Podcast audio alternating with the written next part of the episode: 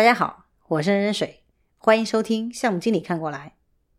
今天我们的主题呢是甲乙双方的纽带，也就是说，作为甲乙双方是如何来进行工作过程的融合的。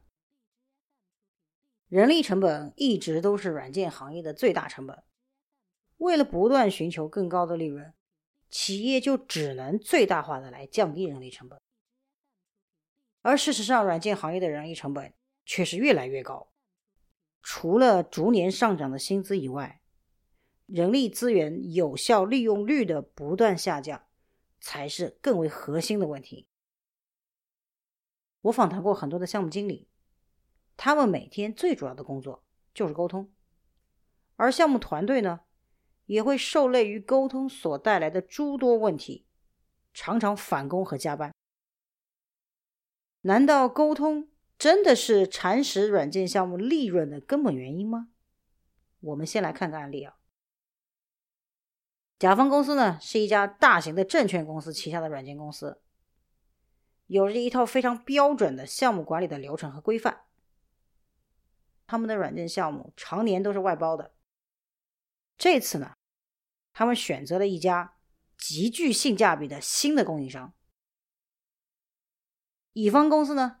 是一家具有百人规模的民营企业，他们也是第一次接触到像甲方公司这样利润丰厚的金融外包项目。在项目启动的第一天，甲方就非常明确的告知了乙方，一定要根据他们公司标准的管理流程和规范，填写项目的过程文件。并且呢，甲方把第一阶段的文件的模板发送给了乙方。那么作为乙方，他的一个风格呢，一直都是野蛮生长，所以根本就没有特别在意甲方的这些文档。甲方的项目经理呢，多次沟通强调了这一点，但是乙方依然是应付应付，直到。阶段性验收和回款的时候，乙方这才意识到这些文件的重要性。因为没有这些文件，甲方是不予验收的，所以乙方只能搁置项目，补写文件。可是问题又来了，文件模板是甲方给的，乙方对于其中的很多细节根本不了解，也不理解。碍于首次合作以及前面发生的这些小插曲呢，乙方心里是不希望甲方知道自己连照着模板填写文件都做不了。于是呢，多方努力之后，乙方了解到啊，甲方项目管理的流程和规范是出于 CMI 模型的要求的，所以呢，便请了咨询师来培训整个项目组。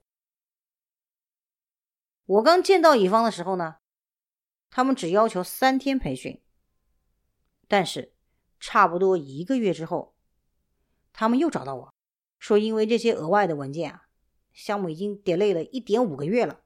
因为甲方不仅仅要求的是文件的数量，他还要求这些文件的质量。尽管他们已经增加了非常多的人手，也多次和甲方协商这个问题，但是甲方的要求。不可动摇。所以呢，最后他们考虑呢，将编写文件的工作外包给我。我心里想，我实在是做不到呀。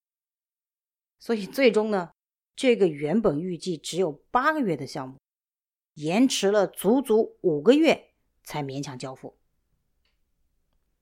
可想而知，甲方对乙方的满意度也降到了冰点。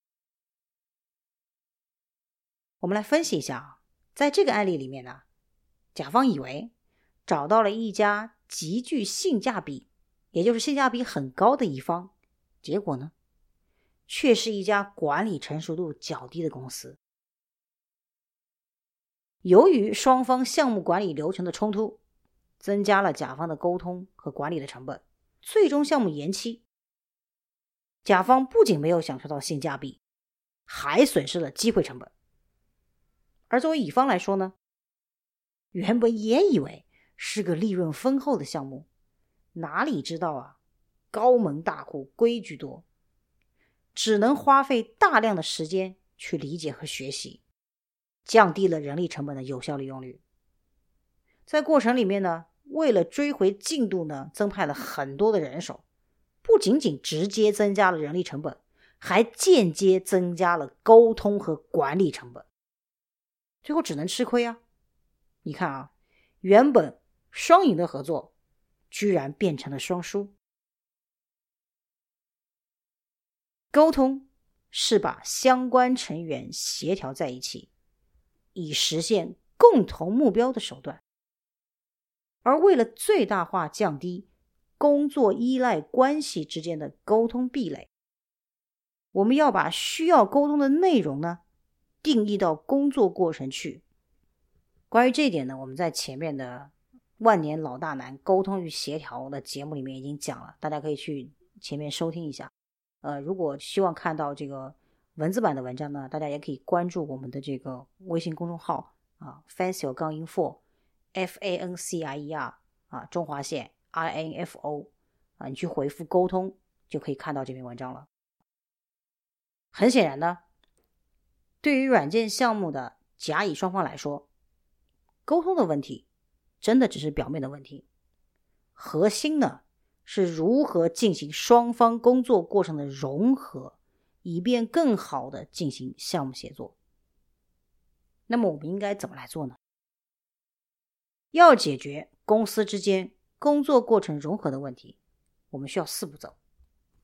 第一步，识别项目中的所有的依赖关系；第二步。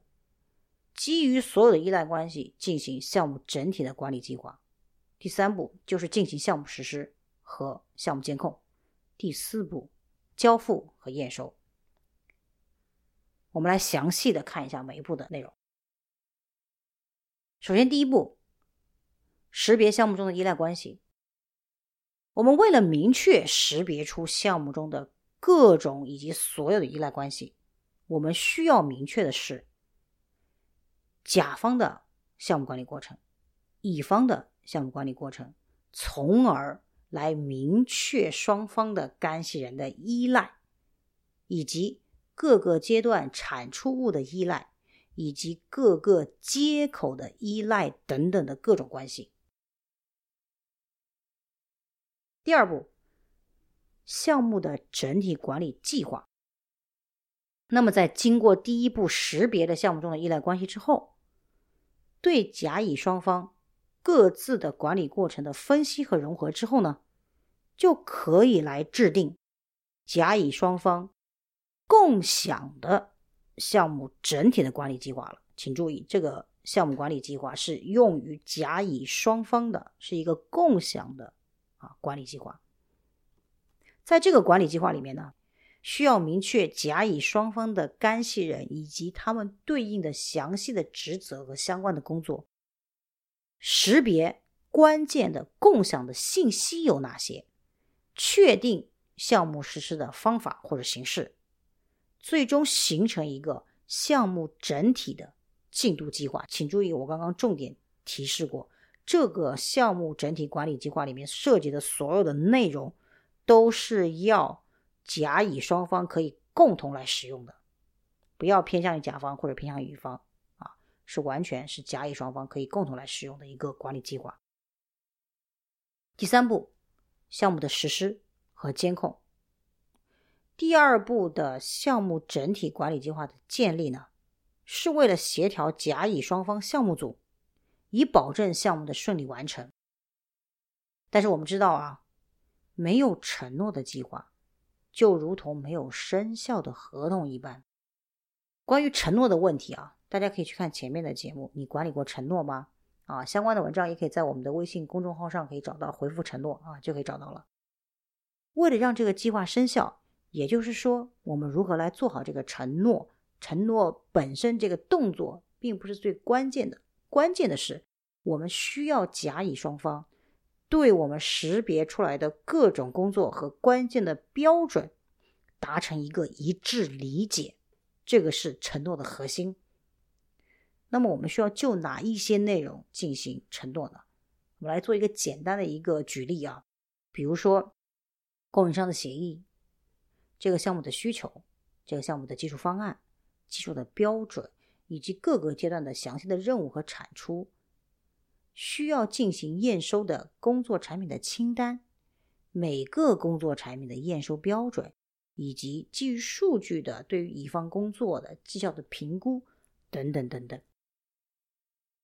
对以上我列举的一些内容，双方理解一致之后，需要让干系人进行承诺管理，也就是说，需要所有的干系人将项目的整体的管理计划进行转化，转化为干系人各自的工作计划，最终呢，各个干系人按照自己的工作计划完成工作。在这个阶段。甲乙双方的工作是各有侧重点的，甲方呢需要按照计划定期监控乙方的进度、工作的产出和绩效，那么乙方呢需要按照计划按时、按标准的来完成工作，提交各自的工作产出报告绩效，啊，他们是有不一样的侧重点。当甲乙双方都按照整体管理计划完成了各自的工作之后，最后一个环节就是按照第三步中的内容进行交付和验收。比如说，需要技术标准和验收标准建立的验收环境，按照验收工作产品清单来交付所有待验收的工作产品，比如说软硬件系统啊、用户手册啊、培训手册啊、流程文件等等。根据验收标准进行验收，验收标准比如说有哪些呢？需求、技术方案和标准、标准流程等等，形成验收结果啊，比如说验收报告、验收的记录、操作的展示等等等等。从今天我们讨论的内容，我们可以看出来啊，工作过程它既可以是协作的纽带，同时它也可以是壁垒。因此呢，对于涉及到甲乙双方的项目，工作过程的融合是保障双赢合作的重点。好，今天我们的主题呢就讲到这里。我是任水，感谢收听项目经理看过来。